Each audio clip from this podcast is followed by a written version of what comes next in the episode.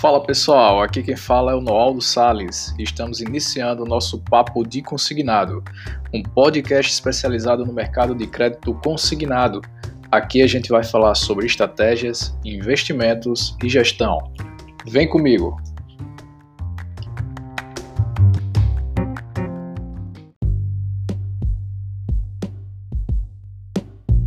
Hoje vamos bater um papo com o Dr. Marcos Deli, e Dr. Medi Brazão, advogados sócios do escritório MDR Advocacia. Deixa eles se apresentarem aqui para vocês. Dr. Marcos, Dr. Medi Brazão, sejam muito bem-vindos. É um prazer ter vocês aqui conosco para trazer informação para nossos ouvintes. Tenho certeza que iremos esclarecer várias dúvidas e estaremos mais bem informados ao final do nosso bate-papo. Contem um pouco aí para gente quem são vocês, quem é o Dr. Marcos Délio, quem é o Dr. Medi Brazão. Olá, Noaldo. Bom dia, boa tarde, boa noite, seu público. Primeiramente, gostaria de agradecer o convite. Estamos à disposição sempre que necessário.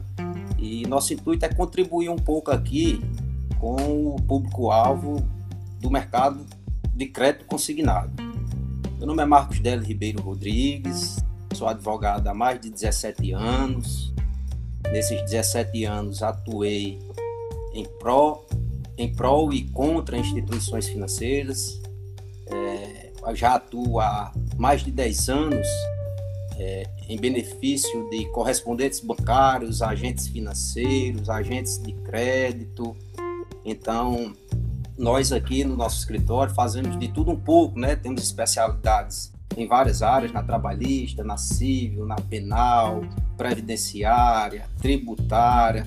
Então, nós acompanhamos as dores desse público, desse mercado que é muito volátil, as dores desse público e as oscilações mercadológicas que ocorrem. Então, temos especialidade em direito bancário, em processo civil e algumas outras. Agora eu vou dar para conceder a palavra aqui ao Dr. Médio para ele falar um pouco aqui da sua expertise. Bom dia, boa tarde, boa noite obrigado pelo convite, né, para estarmos participando aqui.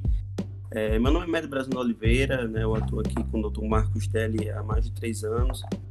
É, eu atuo especialmente na área trabalhista, é, nós atuamos, como o Dr. Marcos Deli havia mencionado, na área de crédito consignado, na área, é, damos esse suporte a instituições financeiras, né, e a minha atuação tem sido mais na área trabalhista. E aí, nesse âmbito, né, a gente tem atuado né, com muitos parceiros comerciais, com muitos correspondentes bancários, a gente sempre tenta trazer né, a melhor interpretação legislativa, certo? É, tendo em vista né, as constantes mudanças né, no, no do direito do trabalho, a gente sempre tenta trazer a melhor interpretação de forma a ajudar né, e, e encontrar sempre a melhor solução. Um, um adendo à apresentação do Dr. Med, né, competente Dr. Med, nos ajuda muito aqui, verdade, toma a frente de diversos processos judiciais, é que sua atuação é tanto na forma preventiva, como meio de orientação aos corbans em geral, principalmente, e ultrapassada essa prevenção, chegando-se ao litígio judicial, havendo é, público-alvo que bata as portas do judiciário, nós atuamos também na forma repressiva, ou seja, após a instauração do litígio. Então, é um advogado brilhante, com futuro promissor, e eu gostaria de destacar essas referências do mesmo. Bacana. Então, é, a primeira coisa que eu queria conversar com vocês aqui, eu queria levantar aqui para vocês, é alguns correspondentes trabalham no formato de parceria, ou seja, aqueles que trabalham com corretor, né? Então, os vendedores externos abaixo dele. Essa relação de parceria pode gerar um pensamento dúbio em alguns, né? E, e, e, alguns desses correspondentes já sofreram processos por relações trabalhistas, né? Como vocês entendem que poderia minimizar esses problemas e ter uma relação transparente e segura ao mesmo tempo? Eu vou começar, Anualdo, é, informando que nós temos dois marcos nesse tipo de demanda. É realmente é um problema cogente, é um problema que ainda hoje existe, mas antes da reforma trabalhista, de um tempo para cá, esses problemas eram mais habituais do que hoje. mas hoje ainda persistem. Se o Corban não tomar as prevenções devidas, não procurar sua assessoria jurídica, o advogado de sua confiança, ele pode meter os pés pelas mãos e ter um prejuízo financeiro, comercial e às vezes até pessoal. Então, respondendo à pergunta, à indagação, é, nós sabemos que para caracterizar o vínculo empregatício existem alguns requisitos que a lei emana dentre eles a habitualidade, a pessoalidade, a remuneração e a subordinação hierárquico-jurídica. Preenchidos esses requisitos, pode-se realmente considerar que há vínculo empregatício. Mas, ultrapassadas essas questões formais, o que é que a gente pode orientar que o Corban realmente ele se monitore de contratação devida, idônea e consubstanciada na lei, na lei trabalhista e na lei civil. É, num exemplo bastante é, habitual, já pensou se os corbãs pedissem vínculo empregatício das instituições financeiras que eles prestam serviços? Então, se a gente fizer esse comparativo, talvez, né, numa análise grosseira, é a mesma situação, é uma analogia à situação de um parceiro pedir vínculo empregatício do Corban. Porque realmente não há habitualidade nessa relação, não há pessoalidade. Ele trabalha, ele produz na medida de sua conveniência. Não há obrigatoriedade do Corban para com ele, isso via de regra. Excepcionalmente, é lógico que podem coexistir relações trabalhistas efetivas travestidas de contratação civil de parceria. Então, nós temos que separar o joio do trigo. Na verdade, o que existe, na sua grande maioria, é que não há vínculo empregatício. E nós nos deparamos ao longo dos, ao longo dos anos, prestando serviços a diversos corbãs, dezenas de corbãs, com parceiros que acabavam a parceria com determinado corban X ou Y e tentavam a loteria da justiça, buscando o vínculo empregatício, buscando o enriquecimento sem causa, o enriquecimento ilícito. Né? Muitas vezes até orientados por colegas que tentam esse tipo de loteria. Né? Que é, a gente não recomenda, evidentemente, há uma questão ética, há uma questão de compliance por trás disso, mas a gente sabe que existe no mercado, né? E no Brasil todo não só no Nordeste. Então, nas situações que nós nos deparamos, é, nós defendemos o Corban e conseguimos comprovar que não havia relação empregatícia. Mas essa defesa, evidentemente, foi um tanto quanto fácil de se fazer, porque já havia a orientação preventiva ao Corban.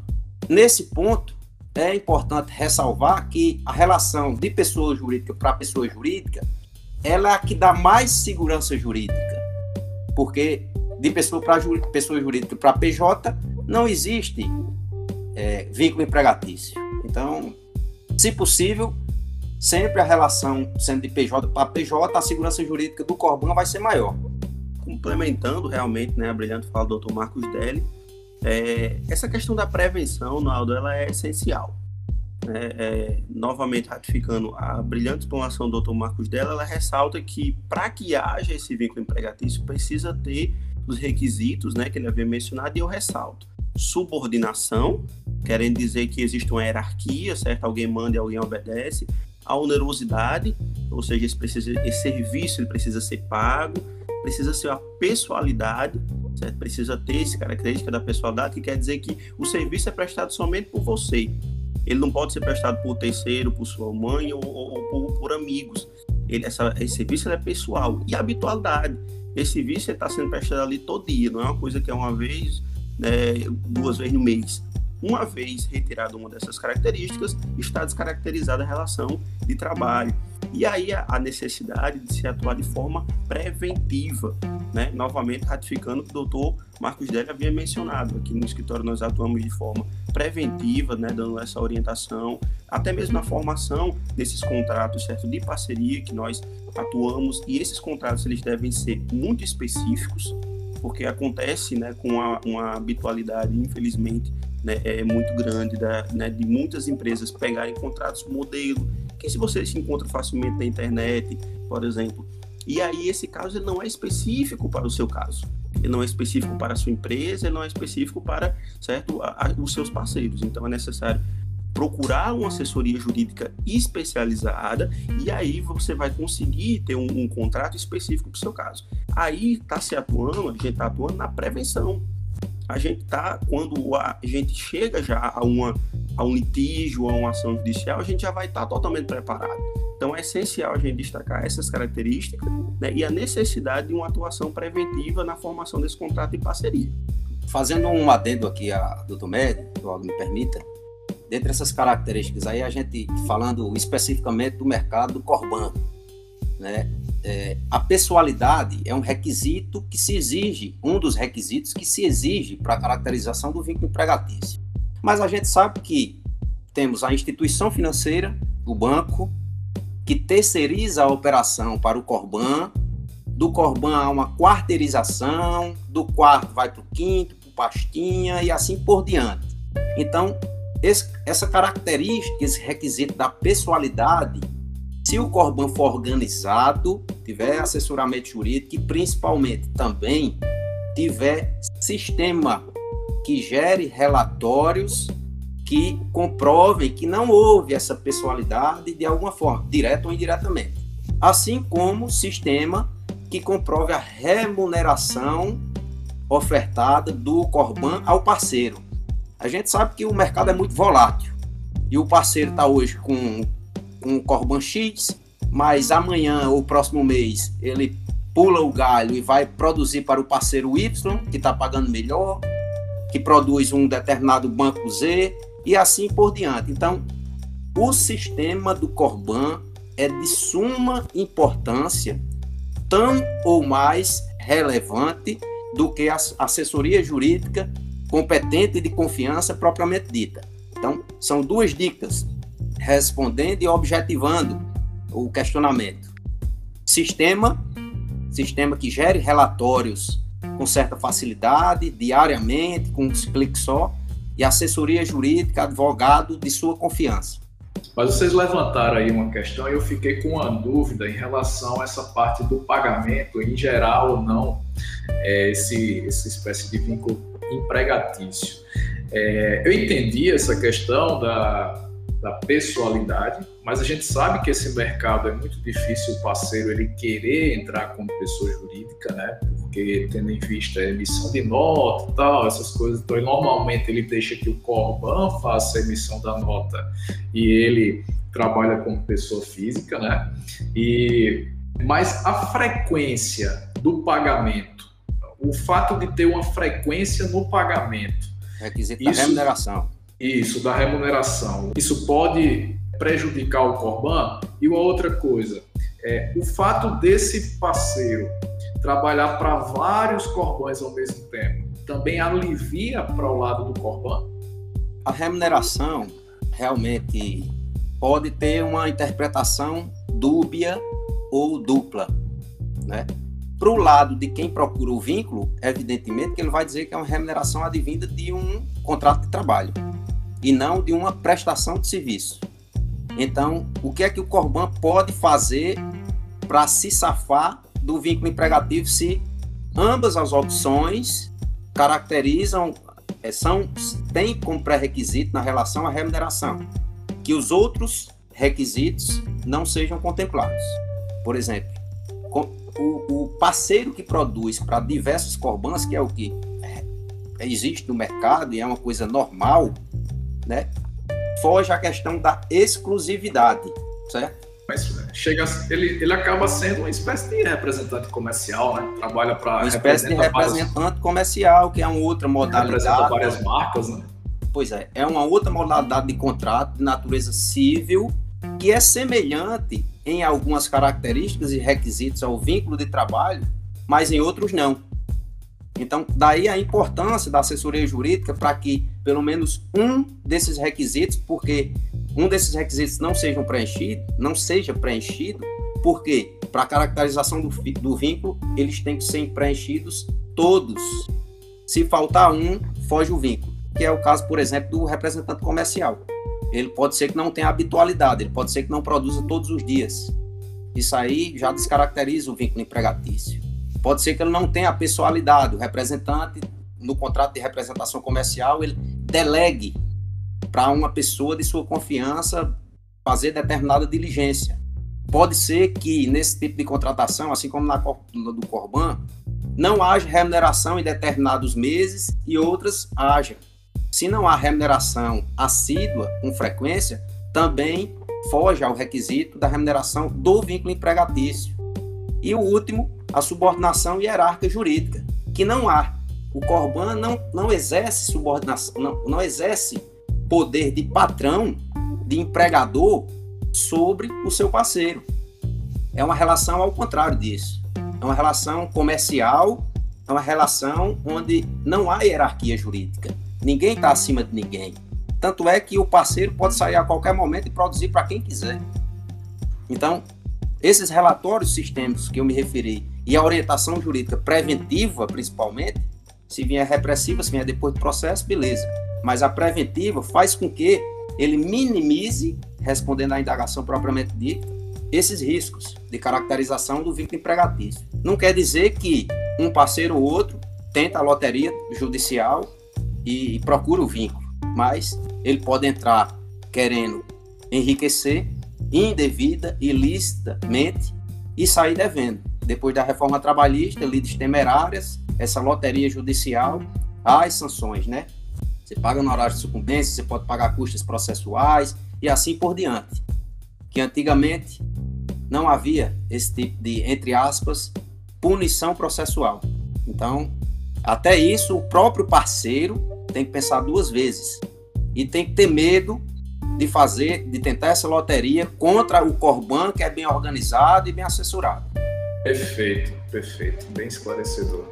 É, tem também ainda nesse leque aí dessa, desse assunto sobre a, essa relação trabalhista, tem também alguns corbães que trabalham no modelo de telemarketing, call center, né? Nesse caso, a relação entre os vendedores, ou seja, o, o, o operador de telemarketing, ela é diferente.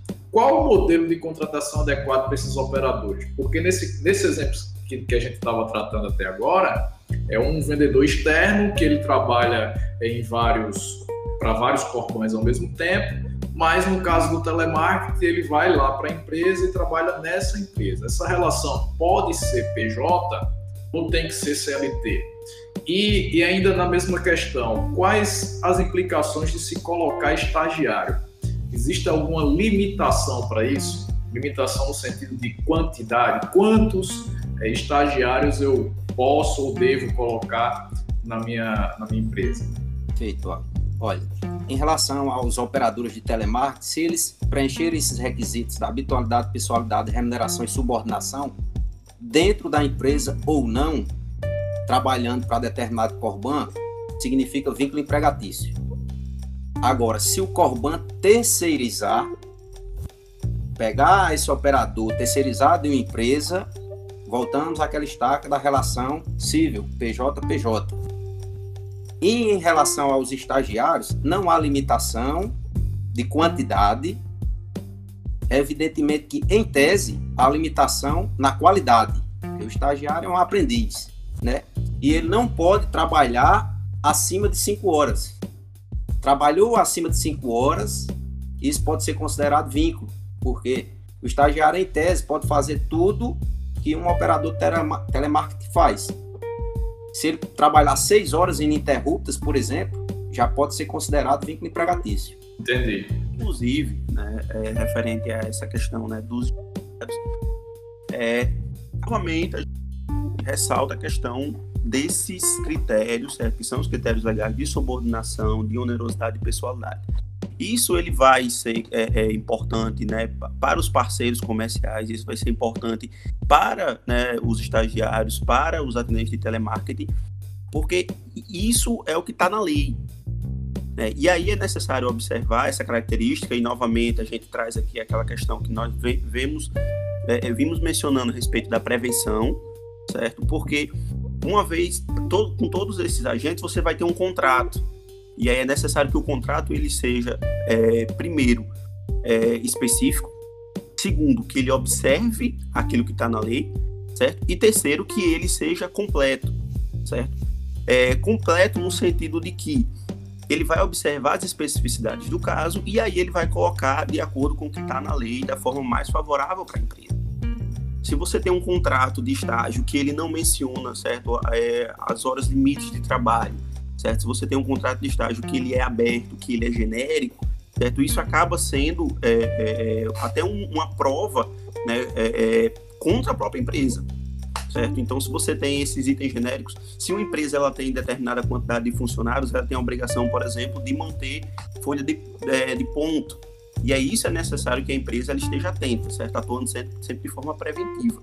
Carmen Lúcia, ministra do STF, decidiu esse mês numa liminar em reclamação constitucional, fazendo uma analogia aqui ao, aos casos do Corban, né, que os motoristas de transportadora ou motoristas autônomos que buscam vínculo empregatício vão bater o rosto na parede. Segundo a decisão que altera e muito a competência da Justiça, da Justiça do Trabalho, ela decidiu que há uma relação, como a gente vem falando aqui, e ressalvo que isso é uma analogia para a relação Corban-parceiro, ela falou que na relação motorista autônomo ou motorista transportadora para determinada empresa, a competência não mais é da Justiça do Trabalho. Contrariando historicamente o que o TST, Tribunal Superior do Trabalho, vem decidindo, os tribunais regionais do trabalho vêm decidindo ao longo de décadas e os juízes do trabalho vêm decidindo. Então, você veja a importância e a relevância do Corban ser bem assessorado.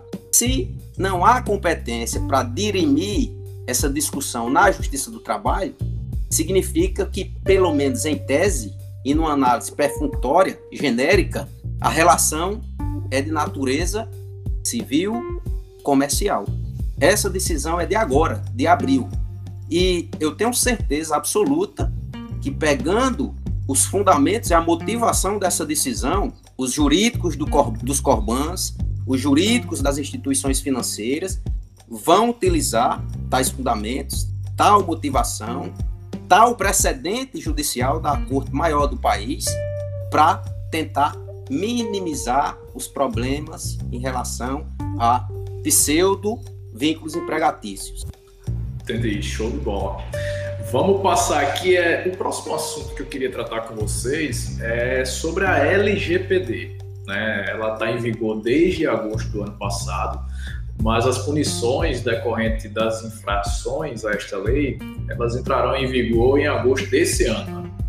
O que você destacaria, vocês né, destacariam dessa lei para o segmento do crédito consignado? É, e o que o empresário desse segmento deve estar atento? é uma vez que eles lidam com informações de clientes, né? Perfeito. Eu vou falar um pouquinho aqui das sanções e o Dr. Med pega na parte da prevenção e orientações ao Corban, até porque ele já vem atuando fortemente nessa área para Corbans de, dos mais variados estados. Em relação às multas, as penalidades, o artigo, o artigo 52 da Lei Geral de Proteção de Dados é, estabelece que pode haver advertência, multa simples de até 2% do faturamento, excluídos os tributos, e limitados a um teto de 50 milhões por infração. Tem também a previsão de multa diária, observado o limite total descrito, publicização da infração após devidamente apurada e confirmada a sua ocorrência, você veja o impacto comercial além do financeiro, que é gigante. Pode quebrar o, o Corban, mesmo aqueles que são gigantes, né, equiparados a instituições financeiras. regionais ou nacionais. Eliminação dos dados pessoais a que se refere a infração, suspensão parcial do funcionamento do banco de dados a que se refere a infração, pelo período de seis meses máximo, prorrogável por mais seis, até a regularização da atividade de tratamento pelo controlador, suspensão do exercício da atividade de tratamento dos dados a que se refere a infração pelo período máximo de seis meses, prorrogável por mais seis, proibição parcial ou total do exercício de atividades relacionadas a tratamento de dados.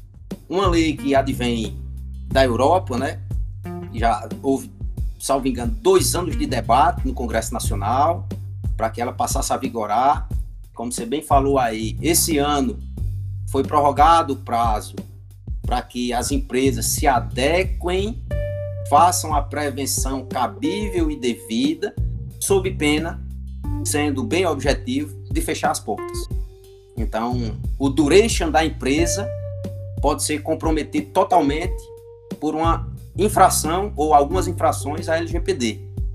É, aquela questão mercadológica que nós temos ainda hoje em vigor muito, do Corban que compra listas, que adquire listas, aquilo ali, a princípio, tem que ser mudado. Precisa-se de autorização expressa daquela pessoa. Autorização do cliente, né? Autorização do cliente. Precisa-se da autorização do cliente, do tomador, do consumidor, de quem está na ponta, da parte em tese suficiente. Sem essa autorização, havendo reclamação, formalizando-se a inconsistência, vai haver a apuração a priori por um órgão nacional, que o doutor Médio vai explicar melhor, e a empresa pode ser sancionada. Esse leque de sanções aí, finalizando, pode fazer com que a empresa feche as portas. E aqui, Donaldo, é importante a gente esclarecer né, é, algumas definições iniciais, certo? A LGPD, ela trata do controlador, ela trata do operador, encarregado, ela trata da Agência Nacional de Proteção de Dados, e aí às vezes a gente fica perdido no meio dessas, de todos esses nomes, certo?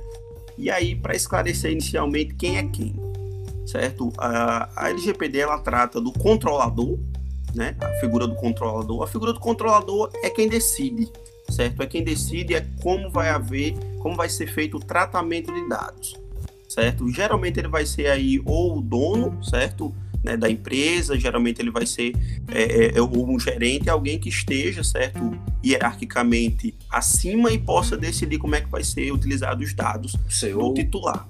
O CEO, né? É, nós temos o operador.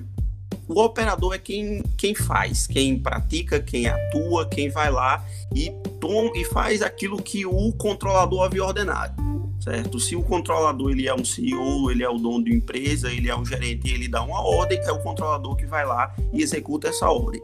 E nós temos o encarregado... é quem manuseia né, esses dados, né? Quem Isso, exatamente. Dia, Perfeito. E o encarregado, né? O encarregado ele é o, o, o, meio, ele é o canal de comunicação entre o titular, né? Que é, é, é o, quem está no final, quem está na ponta, certo? Que é o consumidor, que é o dono desses dados, com o controlador. Então, é, inicialmente é necessário destacar que toda empresa ela precisa ter essas três figuras, certo? E aí como é que vai que vai ser definido?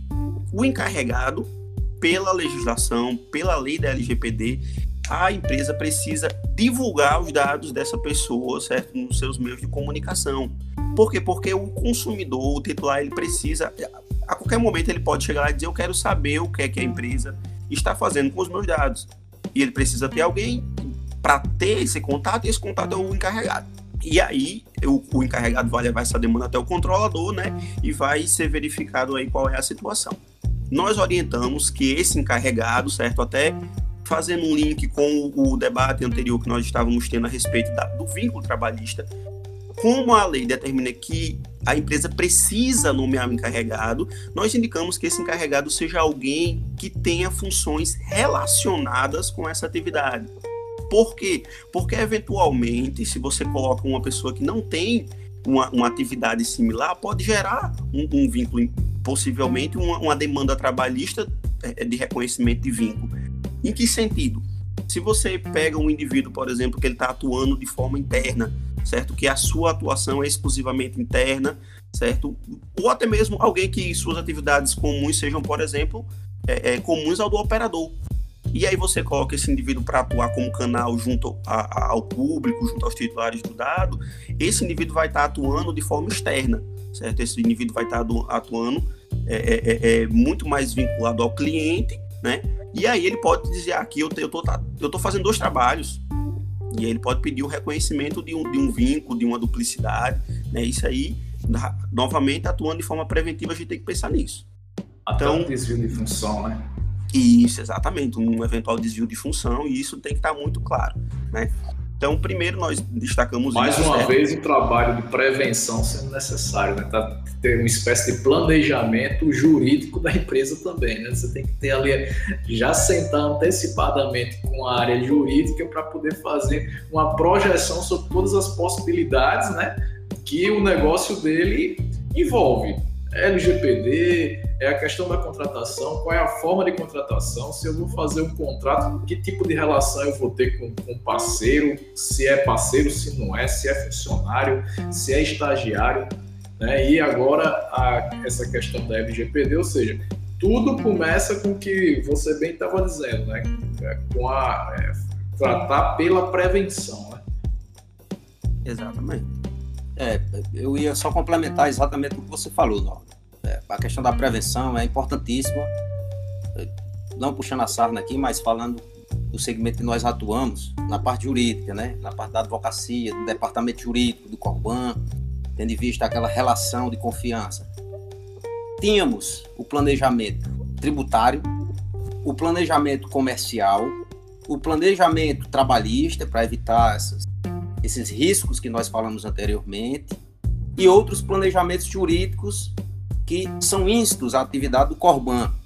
Se o Corban bem refletir, ele pode muitas vezes se espelhar na instituição financeira. Então, o Corban começa a entrar em site da Febraban, de ABBC, de ANEPS, que é a categoria do, do Corban propriamente dita, do INAF, do agente do Instituto Financeiro, Movimento Gigantes do Consignado, e ver o que há de atualidades mensais, se não puder fazer isso semanalmente. E agora, mais um planejamento. Planejamento de Lei Geral de Proteção de Dados. Para você ter uma ideia, existe hoje até especialização lato senso é, na área de direito específica de Lei Geral de Proteção de Dados, para você ver a importância. Ela nem passou a ser praticada em sua inteireza ainda e já há especialização, sem ao menos a gente ter algo mais concreto na parte prática, na parte do mercado. Então, a importância do tema fala por si só. E Existe uma certificação, inclusive, né? Existe um, um, uma função que é o, é o DPO, né? O Data Protection Officer, né? que, que, se eu não me engano, tem uma certificação, não sei se tem já aqui no Brasil, mas como você bem falou, doutor Marcos, é, é, acho que boa parte dessa lei, ou pelo menos a base dela, veio de fora, né? Mas, é, dando sequência aqui à nossa conversa, é, essa questão da, da LGPD, ela traz multas, né? Como você bem falou aí também, né? Que, e, e essas multas podem chegar a 2% do faturamento. Nesse caso especificamente, seria importante o correspondente estar enquadrado num modelo de tributação mais adequado à sua maneira de trabalhar? Muitos estão no Simples Nacional. O cara tem aquela imagem de que, não, eu estou no Simples, vou pagar menos imposto. Né? A imagem inicial dele é essa. E eles acreditam que está tudo ok.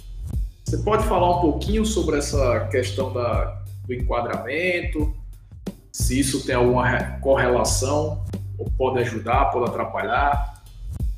Tem total, total relação, porque dentre aquelas sanções, possíveis sanções que a lei prevê, que eu mencionei do artigo 52, uma delas é a sanção de 2% do faturamento limitada ao teto de 50 milhões por infração.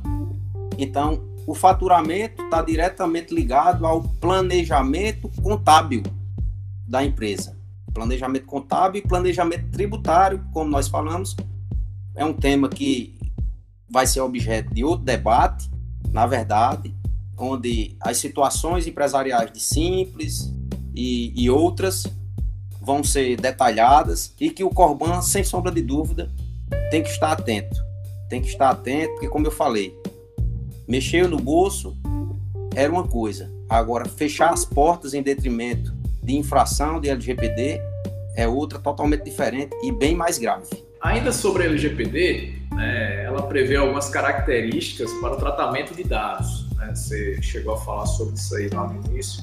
É, isso significa que toda operação que é realizada com os dados pessoais, coleta, produção, recepção, classificação, etc., deve ter o consentimento do titular. Ou seja, se os dados são meus, eu tenho que consentir que eles sejam utilizados.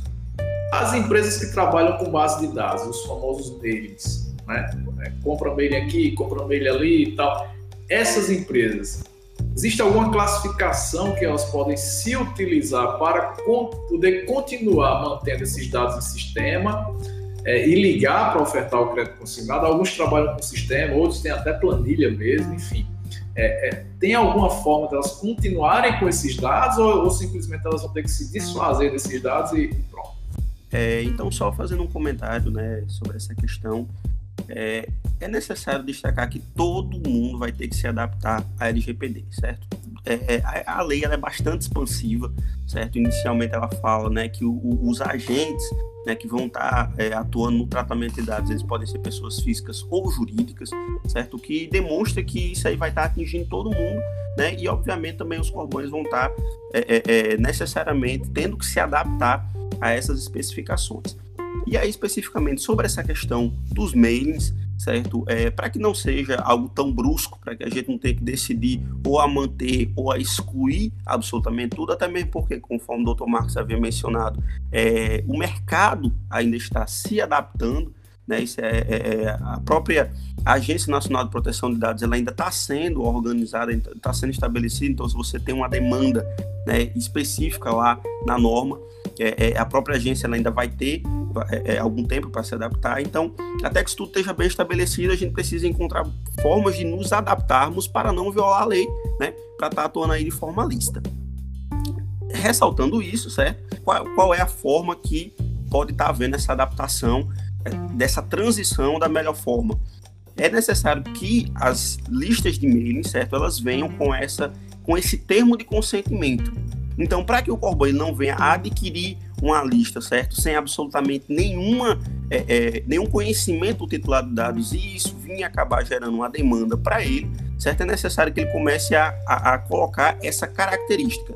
Para adquirir determinado, determinado mailing, eu preciso do termo de consentimento. Eu preciso que aquela, aquele, aquela pessoa física ou jurídica que esteja fornecendo, ela tenha uma autorização expressa do titular, certo? Nesse sentido porque aí garante que o Corban, certo, é, ele não esteja violando a norma, certo? Então é necessário que ele tenha é, essa, essa, esse termo de consentimento, certo, de forma muito clara.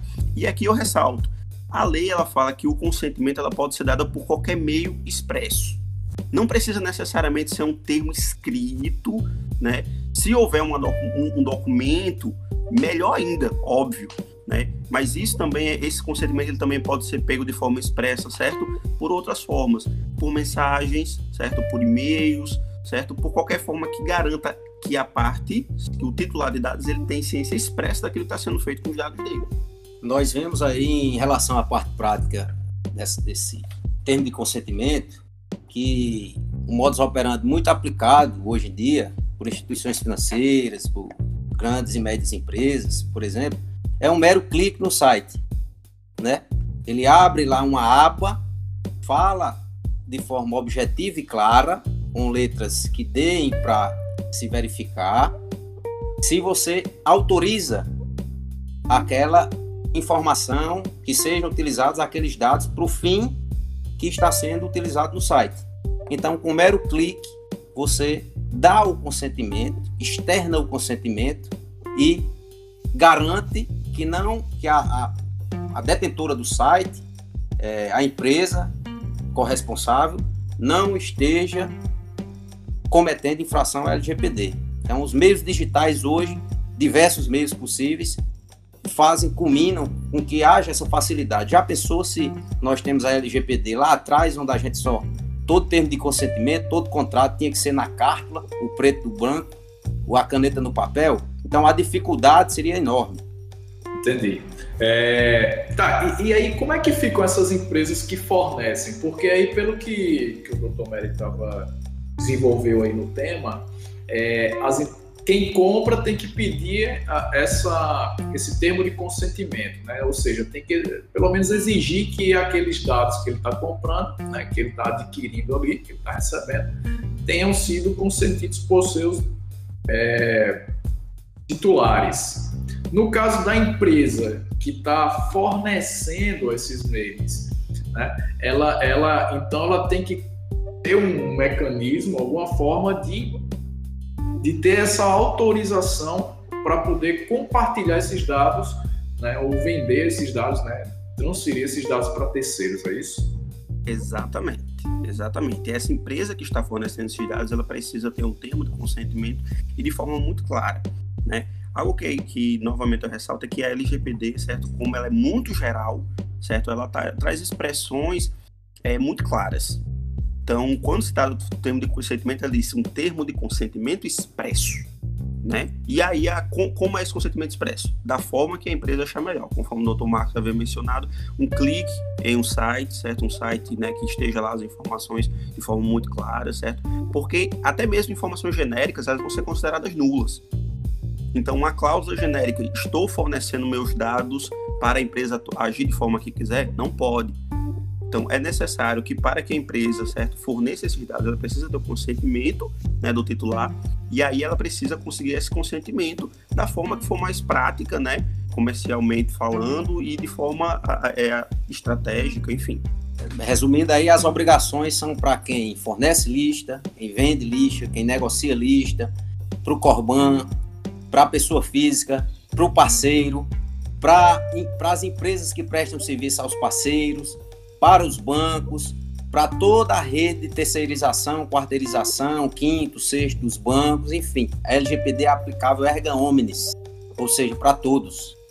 Conheço vários correspondentes né, que têm é, esses meios guardados em planilha. Né? Então, eles têm ali, normalmente, uma, esses essas lojas de correspondentes bancários que trabalham com, com venda balcão, e ali tem três, quatro, cinco atendentes, e quando não estão atendendo é, uma pessoa ali na, na, sua frente, eles estão fazendo um trabalho de telemarketing, né?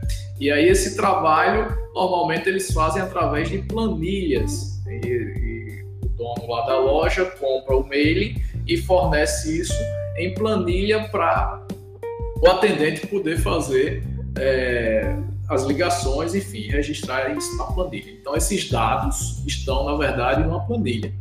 Não é incomum esse funcionário ser demitido ou pedir para sair e ele levar essas planilhas, ou seja, essa carteira de clientes com ele. No caso do Corban, que era o patrão desse funcionário, em caso havendo alguma algum, algum problema jurídico aí do ponto de vista da LGPD com esses dados que o funcionário levou. É, esse Corban também pode ser penalizado? Veja bem, Eduardo, nós temos que levar em consideração dois aspectos nesse ponto específico. Se o Corban autoriza o funcionário utilizar os dados sem autorização daqueles que constam nos dados, ambos podem ser penalizados.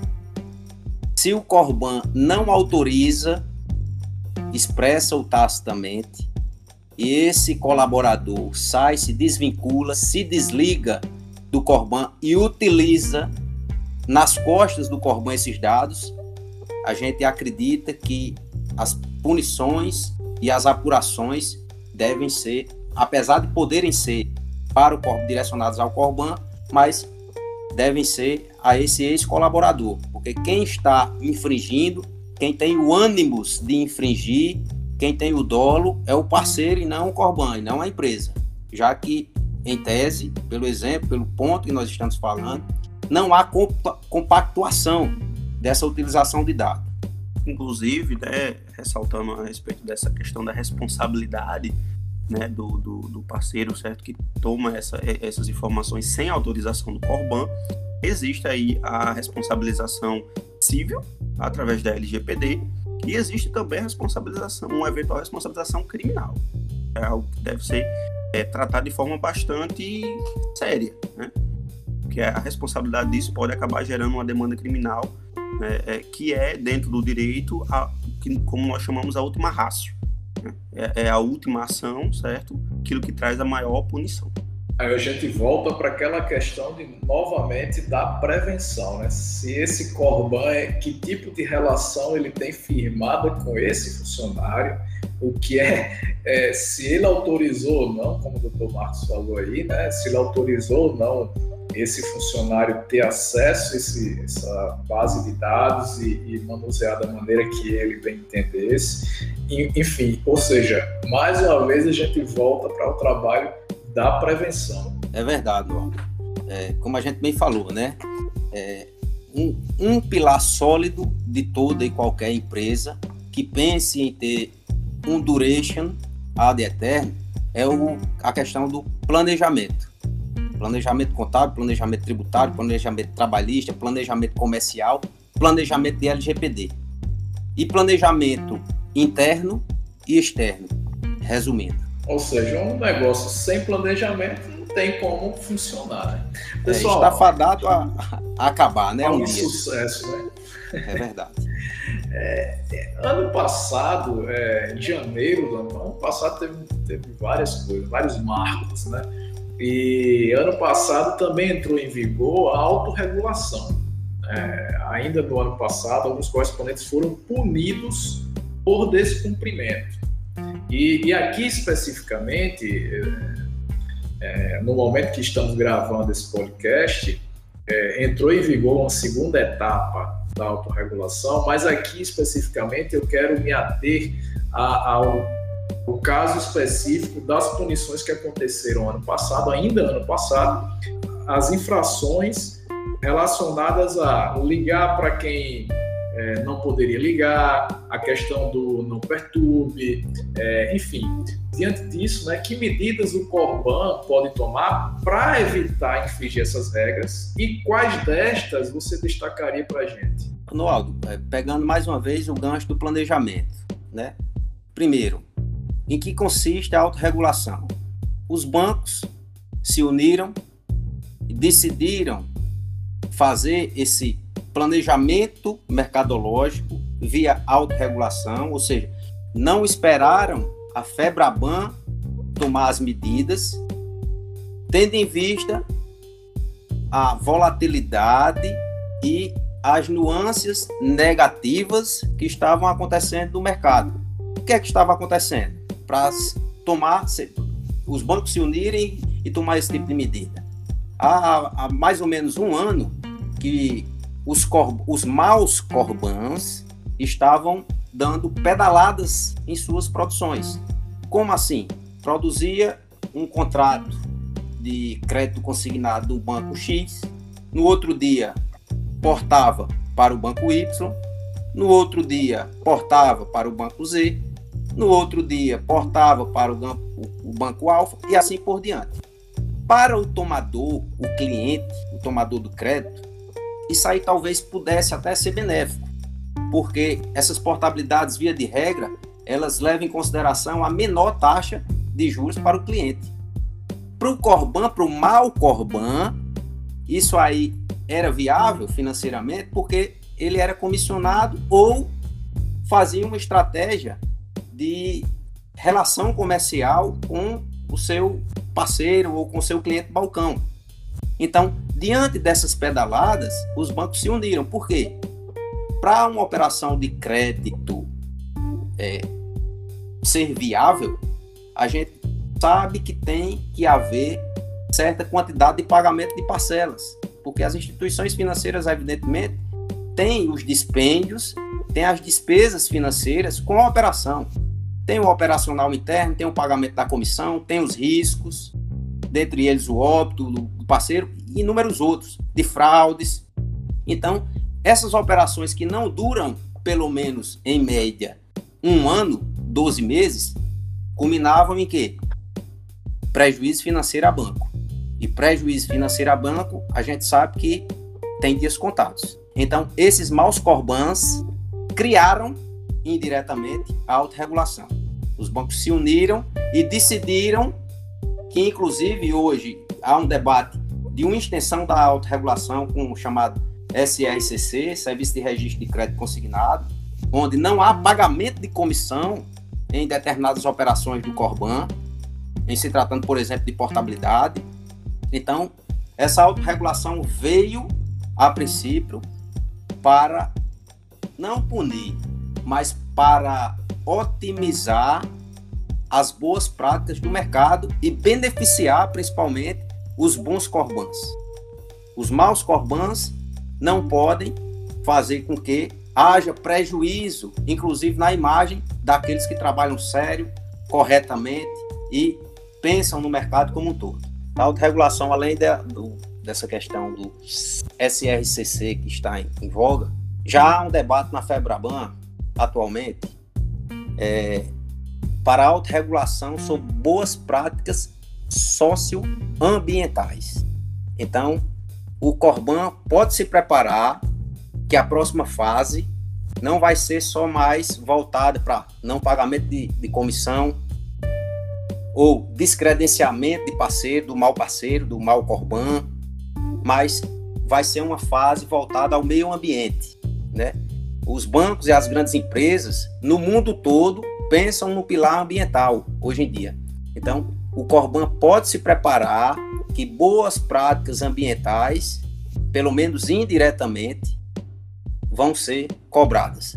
Quando chega na instituição financeira a cobrança, quando chega na instituição financeira o modus operandi, isso resvala sobre todo o mercado. Perfeito. Então, correspondente tem que estar atento agora já na próxima etapa do, da autorregulação. Você não acha que isso pode é, meio que mimar também os, os, correspondentes menores, os pequenos, que talvez não tenham esse know-how ou condições de, de, se prevenir ou montar alguma estrutura.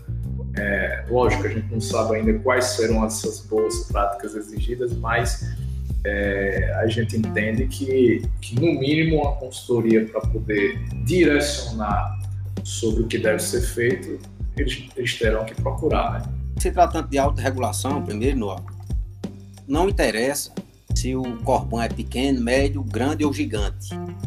Se ele for um bom correspondente, correspondente que não tem um histórico de fraudes, que a gente sabe que hoje existem diversos mecanismos para denunciar o Corban que pratica mas que, que efetiva más práticas de mercado. É, diversos. INSS, próprio saque do banco, canal Febraban, Procons, e sem mencionar a justiça, né? Reclame aqui, diversos sites, que faz com que o score do Corban seja defasado, que ele seja mal visto e seja visto como uma empresa não sustentável.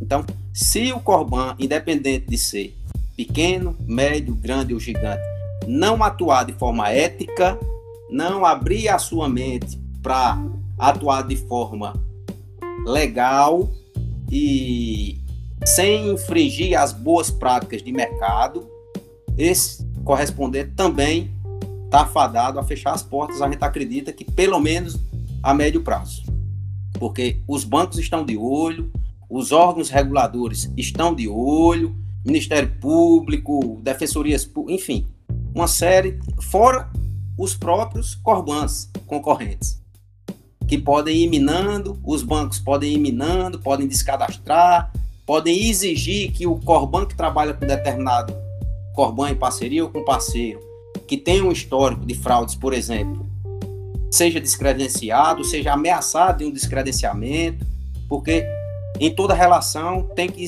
coexistir um princípio basilar, que é o princípio da boa fé. Perfeito. Pessoal, é, chegamos ao final do nosso bate-papo hoje, né, doutor Marcos, Comédia. Muito obrigado pela presença, por terem dedicado um tempo em suas agendas, né, para compartilhar esse conteúdo tão valioso aqui conosco. Tenho certeza que vocês contribuíram, estão contribuindo muito com os negócios dos nossos ouvintes. Então, eu queria as considerações finais de vocês aí. E se o ouvinte quiser contactar vocês, como que eles fazem? Nós é quem agradecemos a oportunidade, o convite. Desde já nos disponibilizamos para podcasts ou bate-papos futuros. A gente acredita que pode contribuir ao menos um pouco, né, com o mercado. A gente acredita que é um mercado que não vai acabar, né, como se pensava, ah, porque o contrato digital, os bancos de de rede agora não vão mais querer papo com o Corban, mas não é assim. O canal Corban é de suma importância. Os, as instituições financeiras não conseguem chegar a todo mundo, por mais que as contratações estejam em eras digitais, né? Então, o Corban é imprescindível no nosso ponto de vista. É o parceiro da instituição financeira. É aquele que gera empregabilidade, gera negócios, faz girar a economia principalmente num momento tão difícil que a gente se encontra de pandemia. Então, Corban, pelo amor de Deus, atualize-se, se previna, planeja e utilize sempre da boa fé e das boas, das boas práticas de mercado.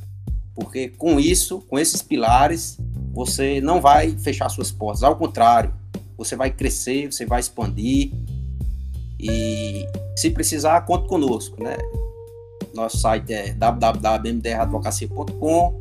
Lá temos os canais de, de contato, né? E a gente sempre recomenda que, independente de sermos, de ser, de haver tratativas através de nossa banca ou não, procure a banca e o advogado, o contador, o sistema que seja de sua relação de confiança e que, se possível, tenha expertise no mercado de crédito consignado. Essa dica final que eu posso contribuir, tá bom, Noal? Muito obrigado, um abraço. Reinaldo, faço minhas as palavras do Dr. Marcos Deli. Eu gostaria de agradecer imensamente a oportunidade aqui da gente ter aqui esse bate-papo, né? Tá compartilhando um pouco, né, das, nossas experiências, né, das atualizações, né, que tem tido que são extremamente importantes para o mercado, né? E a MDR Advocacia está é, é, totalmente à disposição para ajudar né, naquilo que for possível. Estamos em todas as redes sociais, né? Sempre que puder, que quiserem estar em contato com a gente, a gente está à disposição. E a gente fica aguardando a próxima oportunidade para vir aqui ter outro bate-papo. Até a próxima. Com certeza estaremos juntos aí em outras conversas. Esse bate-papo foi muito enriquecedor. Tenho certeza que, que os ouvintes é, irão gostar bastante, irão tirar proveito. Eu, eu mesmo não sou correspondente, mas já fiz várias anotações aqui, talvez virem pauta de próximos bate-papos. Pessoal, muito obrigado. E você, ouvinte, espero que vocês tenham gostado e até a próxima.